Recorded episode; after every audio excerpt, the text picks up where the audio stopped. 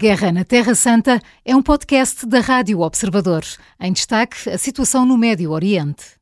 Comecemos pela guerra entre Israel e Hamas, que entrou ontem, no terceiro mês. Bruno Cardoso Reis, sem o cessar-fogo à vista na faixa de Gaza, que significado tem esta nova visita de Anthony Blinken ao Médio Oriente? É a quarta, e sobretudo numa altura em que se fala sobre o risco de uma escalada regional do conflito.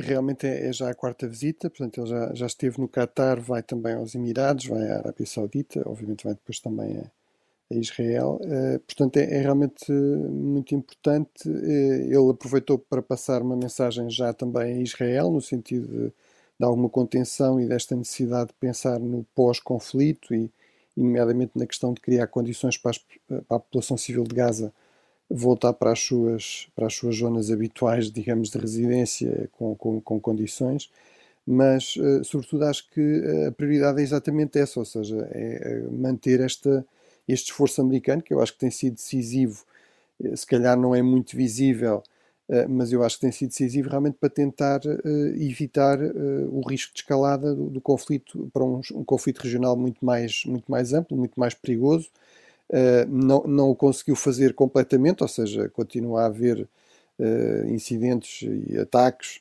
uh, no, no, sul do Líbano, envolvendo o Hezbollah em, em direção ao norte, de Israel e de Israel em relação ao sul do Líbano, dos Houthis, sobretudo no, no Mar Vermelho. Esse é provavelmente o aspecto mais perigoso neste momento a nível regional e mais difícil também de, de continuar a controlar. Mas apesar de tudo, eu acho que se não houve uma escalada mais rápida e mais perigosa, Uh, uh, para um conflito regional mais amplo foi sobretudo por causa deste esforço americano, uhum. diplomático uhum. e também militar, ou seja, de colocar forças no terreno para dissuadir essa, essa escalada. Uh, José Filipe Pinto, entretanto, o porta-voz das Forças de Defesa de Israel, Al-Magari, diz que a guerra pode continuar por pelo menos um ano. Será assim? Não, eu penso que a guerra, como está, não vai durar um ano. Vamos provavelmente passar por operações de baixa intensidade. Uhum. Mas ainda pegando nas palavras do Bruno, de facto, Blinken está transformado num corredor de fundo. E neste périplo, o périplo dele tem um raio cada vez mais alargado. Eu penso que ele está a tentar a encontrar uma solução para o Médio Oriente, mas também a procurar que a conjuntura internacional, não podemos esquecer-nos das eleições nos Estados Unidos, cuja campanha está prestes a iniciar-se, portanto, que essa uh, conjuntura internacional não funcione como um oponente à candidatura de Joe Biden. Repare, ele foi à Turquia, foi à Grécia, foi à Jordânia, foi ao Catar, irá a Israel, e, portanto, esta missão destina-se a captar aliados que possam viabilizar não apenas o fim da guerra, mas encontrar uma solução que se prende com o futuro próximo da região. E repare, neste momento os Estados Unidos olham com grande apreensão para o enriquecimento de urânio que o Irão está a fazer e que já lhe permite ter combustível para uh, ter, uh, fazer três armas atómicas. E é por isso que nesta conjuntura Biden é um corredor, uh, Biden está a usar o seu corredor de fundo Blinken para tentar o quê? Para tentar alguma estabilidade. Israel não está a ajudar.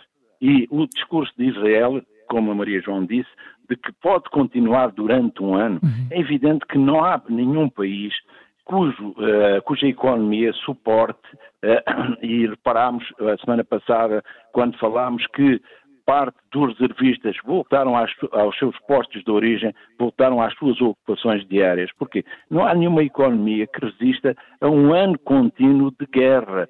Porque Israel não é uma ditadura como, por exemplo, a Rússia, em que é fácil ao governo declarar o estado de guerra e uma economia de guerra. Não, Israel é uma democracia. E por isso, como é uma democracia, repare, ontem assistimos novamente a manifestações em Tel Aviv, em manifestações noutras cidades. E não é apenas a questão dos reféns que está em causa, com a perda de, de poder, com a, a, perda de autoridade, com uh, as sondagens a mostrar que Netanyahu está em queda, em queda, o que é que acontece?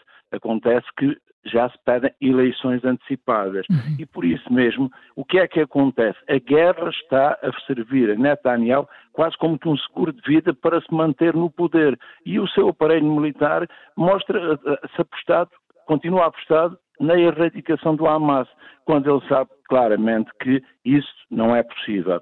E por isso ontem, quando eu ouvi Netanyahu dizer que o Hezbollah devia de olhar para o exemplo do Hamas, aprender com ele, para não repetir o mesmo erro, eu uh, penso que Netanyahu está a utilizar uma retórica de guerra, porque ele sabe que o Hezbollah não é o Hamas tanto em poderio militar, uhum. bélico, como em número de uh, apoiantes, por isso, ou de guerreiros. Por isso, eu penso que este conflito irá, o conflito vai durar a guerra vai atenuar-se. Hum. Uh, Bruno, uh, também pegando aqui no que disse o José Filipino, sabemos que é o principal objetivo do governo de Netanyahu, mas Israel pode de facto decapitar com sucesso Hamas? Bem, eh, eu penso que, pegando também no que disse o José Filipe Pinto, realmente o nível de intensidade do conflito pode, e é provável até que, já esteja um pouco a reduzir-se. Uhum. Agora, isso também não depende simplesmente de um dos lados, não é? Portanto, claro. Eh, é evidente que Israel preferia ter um conflito de intensidade muito mais baixa ou até conseguir os seus objetivos, eh, nomeadamente destruição do Hamas, de, eh, através, por exemplo, dessa estratégia de capitação, não é? Tivemos um ataque, como sabemos, no, no Líbano, um, que visou precisamente um dos líderes do Hamas no, no uhum. estrangeiro.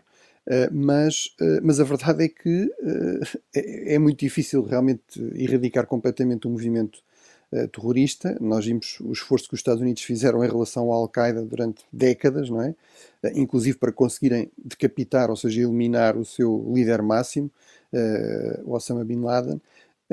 E, portanto, eu acho que é bastante provável que o conflito realmente se prolongue Uh, enfim, com o nível de intensidade veremos, não é? Uh, mesmo que isso tenha realmente um custo muito grande para uh, Israel, uh, por exemplo, em termos económicos, por causa uhum. da questão de, do serviço militar obrigatório e da mobilização que isso obriga. Portanto, um, mas uh, realmente em relação à estratégia de captação, o problema aqui é que ela exige informações muito boas, não é? Porque senão pode correr muito mal.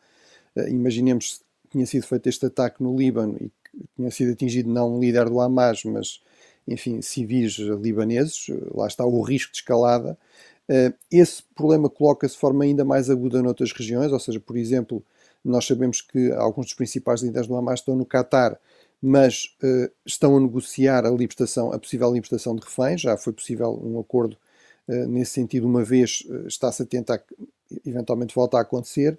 obviamente isso inviabilizaria qualquer continuação desse tipo de negociações, além de que é bem possível que, enfim, outros Estados da região mais fortes do que o Líbano, que é um Estado bastante fragmentado, bastante fraco, uh, reagissem de uma forma muito mais robusta do que, do que é possível ao Líbano e, portanto, isso poderia pôr em causa também as relações que Israel tem procurado construir com, com países árabes mais moderados, nomeadamente na, na, região do Golfo. Portanto, é realmente uma estratégia que também tem grandes limitações. Obviamente, no caso de Gaza, da liderança que está no interior de Gaza, eh, sobretudo o Sr. Sinuar, uhum. isso seria, será, é um alvo absolutamente prioritário para Israel, mas o problema que se coloca realmente é a qualidade das informações. Em termos do resultado, digamos, histórico deste tipo de esforço, eh, há uma grande controvérsia. Há muitos especialistas em terrorismo que dizem que não tem grande resultado e que muitas vezes até leva, a, no fundo, à, à promoção de líderes mais jovens e que são ainda mais radicais e mais violentos uh, do que os líderes anteriores